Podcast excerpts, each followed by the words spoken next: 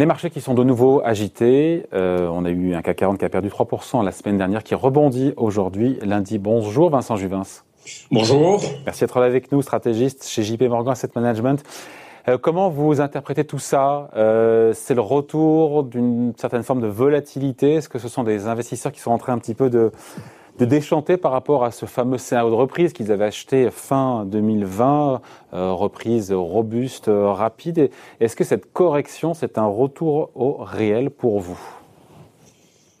Non, pas à ce point-là. Alors je dirais qu'à l'entame de 2021, il est clair qu'on a des marchés dont les valorisations, le prix exprimé en, termes de bénéfices attendus est élevé. Et ce, un petit peu partout dans le monde, à quelques rares exceptions dans les émergents, au Japon notamment, mais si les, les États-Unis, l'Europe, on a des niveaux de valorisation qui sautent au-delà des moyennes historiques. Donc quelque part, on peut estimer que ces marchés sont pricés pour la perfection dès lors qu'il y a quelque inquiétude, que ce soit par rapport à ce scénario parfait qu'ils anticipent, que ce soit sur le front sanitaire qui retarderait l'ouverture des économies, des incertitudes plus fondamentales de marché comme on a pu les avoir la semaine passée, liées évidemment aux errances de certains fonds, notamment sur des valeurs particulières. Évidemment, ça crée un climat qui est prompt à la correction et à la prise de bénéfices. Donc, j'ai la conviction que cette volatilité va perdurer tout au long de 2021, dès lors qu'on a des marchés qui sont pricés pour la perfection, encore une fois. On leur fait pas de cadeau dès lors qu'il y a une inquiétude euh, qui euh, se fait jour. Maintenant, plus fondamentalement, je trouve que ce qui est dommage, c'est que la semaine dernière, finalement, l'attention des investisseurs est allée bah, finalement à un phénomène relativement euh, peu important du point de vue de son ampleur. Ça a en tout cas accéléré la, la, la, la volatilité et les prises de bénéfices de la semaine dernière sur les marchés. Oui, c'est l'affaire GameSport. Hein, c'est ce, ce, bras de fer entre les petits porteurs euh, américains et les grands fonds d'investissement, enfin de hedge funds, qui étaient gagnés d'ailleurs par les particuliers. Hein qui ont dû, pour le coup, et l'effet qu'il y a eu sur les gros marchés actions, c'est que certains hedge funds ont dû vendre leur position sur Apple ou d'autres pour renflouer les pertes qu'ils avaient fait sur ce retailer de jeux vidéo. En effet, et donc merci de mentionner ce point. Je voulais pas, pas revenir dans les détails. Non, mais pour expliquer un peu assez bien, assez bien traité, mais ça me permet de rebondir. En effet, vous mentionnez d'autres valeurs. C'était une grosse semaine en termes de publication de résultats aux États-Unis la semaine passée, et notamment sur le secteur technologique qu'on attendait au tournant pour différentes raisons. C'était un des grands gagnants de 2020 notamment. S'il y avait un secteur qui était pricé pour la perfection, c'était celui-là. Or, les résultats d'un plupart de ces géants technologiques, et le premier que vous venez de citer, étaient relativement bons. Euh, donc quelque part dans l'environnement volatile qu'on a pu vivre la semaine dernière, j'ai envie de rappeler, de, en tout cas mettre un focus sur ces bons résultats sous-jacents qu'on a vus aux États-Unis. Aujourd'hui, 75% des 30% de la market cap qui a déjà rapporté ces résultats, enfin les résultats ont été meilleurs qu'attendus dans 75% des, des cas. En Europe, j'ai envie de rebondir sur les deux sujets euh, qui précédaient. Hein. Plan de relance en France et en Europe, bon résultat d'un certain nombre de valeurs liées à la consommation et votre interlocutrice précédente était là pour en témoigner. Il y a une dynamique de résultats et des raisons d'espérer sur le plan économique euh, qui devrait soutenir les marchés en 2021. Ouais. Donc pour vous, je, je trouve votre tonalité un petit peu positive. En même temps, on a le FMI qui nous dit que les investisseurs sont trop optimistes. Est-ce que vous ne versez pas vous aussi un peu dans, sans vouloir voir, encore une fois, les menaces à court terme, les retards de livraison de vaccins, la pandémie qui ne, qui ne faiblit pas ou est-ce que vous vous enjambez tous ces problèmes-là en vous projetant dans l'après ce qui, ce qui est loin aussi. Hein. Vous avez tout à fait raison de. J'assume cet optimisme modéré. Alors c'est vraiment pas de, de, de l'euphorie ni, ni de l'enthousiasme. Je pense que dans un contexte compliqué, sur le front sanitaire, sur les conséquences économiques, avec des marchés qui intègrent déjà beaucoup de bonnes nouvelles. Voilà. Et euh, les développements récents sont plutôt sur des mauvaises nouvelles, en tout cas sur le front sanitaire et partant sur le front économique. Et donc ça ne plaît pas pour l'optimisme Vous me voyez venir Non. Maintenant, dans le même temps, mon rôle en tant que stratégiste dans une institution comme JP Morgan Asset Management est d'essayer d'avoir une vue à moyen et long terme. Qu'est-ce qui se passe? J'ai envie de rebondir sur votre premier sujet on met en place un certain nombre de plans de relance. En Europe, aux États-Unis, d'une ampleur tout à fait significative. Aux États-Unis, on parle d'un plan de relance d'1,9 trilliard de dollars. C'est peu ou prou 10% du PIB américain. Donc même dans un scénario très noir sur le front sanitaire, vous avez un paquet d'argent qui est mis sur la table, qui est finalement à peu près l'équivalent de 10% du PIB américain et qui sera dépensé cette année. Donc l'impact sur l'activité économique sera tout à fait significatif. Jusqu'ici, Et j'ai envie de m'exprimer comme un politique aujourd'hui en signalant que les experts médicaux nous disent qu'on a un certain nombre de vaccins qui sont efficaces face à toutes les variantes connues du Covid-19.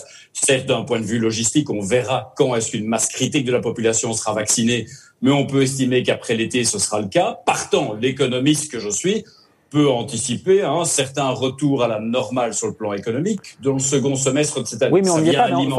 oui, sauf, qu'on n'y est pas. Il y a cette double temporalité. Il y a ce que vous racontez là et on peut largement y souscrire.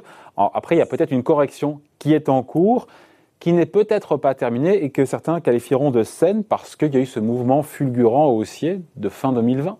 Une respiration qui est saine peut-être alors, je souhaiterais pouvoir vous annoncer la prochaine correction, son timing, son ampleur. Malheureusement, c'est quelque chose qui est évidemment, même pour des opérateurs de marché professionnels tels que nous, euh, réellement difficile. Par contre, ce que moi je peux vous dire aujourd'hui, et nous l'avons partagé chez JP Morgan avec euh, la plupart des investisseurs qui nous suivent en France et ailleurs à l'occasion de nos perspectives pour 2021 qu'on a partagé il y a de cela euh, dix jours très officiellement, c'est que malgré ces incertitudes qui sont tout à fait légitimes et que je vous remercie en tout cas d'évoquer et qui doivent nous, en tout cas nous amener à de la mesure lorsqu'on investit sur les marchés financiers, je pense que la tendance sous-jacente reste quand même globalement favorable au marché d'actions, dans la mesure où l'activité économique elle est relancée dans les 6 à 12 mois qui viennent avec tout ce que je viens d'évoquer. Tôt ou tard, on viendra réouvrir l'économie. Les Français, les Européens ont accumulé une épargne tout à fait significative qui trouvera en tout cas pour une large partie son chemin en consommation, dans notamment des secteurs qui viennent d'être traités, notamment sur votre plateau. Ceci viendra soutenir l'activité et soutiendra les marchés financiers. Maintenant, clairement, avec des niveaux de valorisation volatile. Hein. Ouais, avec des niveaux de valorisation qui sont, et vous l'avez dit aussi, quand même excessivement élevés. Haut, quand on regarde au niveau mondial la valorisation, et je parle sur le contrôle des actions, on est 20% plus élevé que la moyenne sur 30 ans. Voilà, les marchés dans des, sont chers. Dans des cas comme les États-Unis, c'est même, pire. Donc, tout, à fait, vraiment pas d'optimisme BA de ma part, de la prudence, mais néanmoins, la conscience que euh, je vous ai entendu évoquer un sujet de coût de service de la dette, notamment pour l'État français, et qui est un élément qui était tout à fait, euh, qui est primordial dans la soutenabilité de la dette publique pour beaucoup d'États. Euh, quelque part, le corollaire de ceci, c'est que pour maintenir la soutenabilité de cet endettement public, les banques centrales de par le monde sont obligées de maintenir une politique de taux bas qui permet d'entraîner une baisse des coûts de financement de cette dette et finalement que le système financier n'explose pas. Donc ça permet de relancer ces efforts. Mais donc si le coût de la dette le coût des, les taux d'intérêt demeurent durablement faibles, c'est quelque chose qui est durablement en faveur, notamment des marchés financiers et des marchés d'actions. Donc, il faut pas oublier aussi cette tendance euh, sous-jacente qui, est, pour moi, très importante, qui fait que même cher, les marchés d'actions restent plus attractifs que l'alternative obligataire du fait de cette forme de répression financière qui est aujourd'hui pratiquée par la principale banque centrale mondiale. Donc, pour ceux qui doutent, mais votre contrariant, et peut-être euh, c'est un point d'entrée pour ceux qui sont peu investis, pour vous?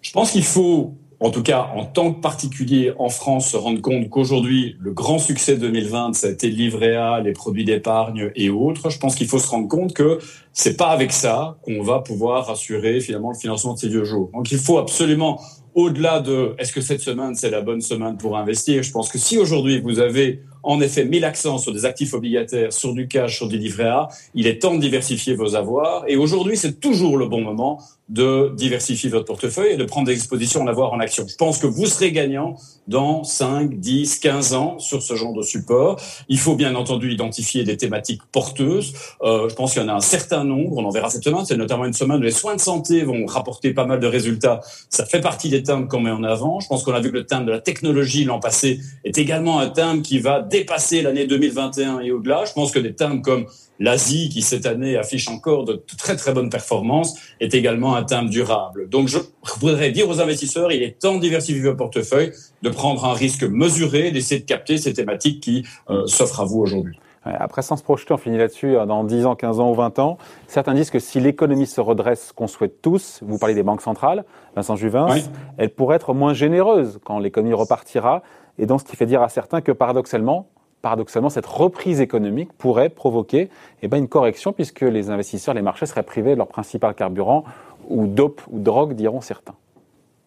Alors en effet, je pense que le remontée des taux serait pas euh, positif pour l'ensemble des marchés financiers. Ça pourrait soutenir certains pans des marchés financiers, notamment en Europe et notamment sur le CAC 40. Je voudrais signaler qu'on a un gros poids de, valeurs financières et les valeurs financières sont particulièrement des valeurs qui profitent d'une augmentation des taux dans un contexte de banque centrale moins généreuse. Donc vous voyez qu'il y a même dans ce contexte-là évidemment des opportunités.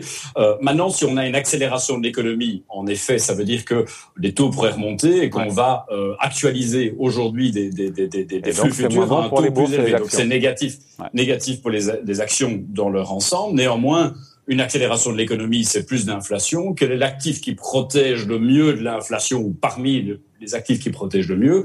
On retrouve le monde action. Donc, voilà, nous, l'intérêt, en tout cas sur 2021 pour le monde action, il est là. Chaque année, on se livre à un exercice, notamment de publier, enfin, d'attente, publication d'attente à 10-15 ans. Et clairement, au sein des classes d'actifs qui continuent à tirer le mieux leur épingle du jeu à 10-15 ans, ce sont les actions.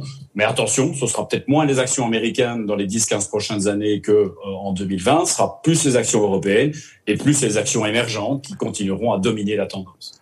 Voilà, point de vue signé Vincent Juvin, stratégiste chez JP Morgan Asset Management. Merci, bonne journée, bye.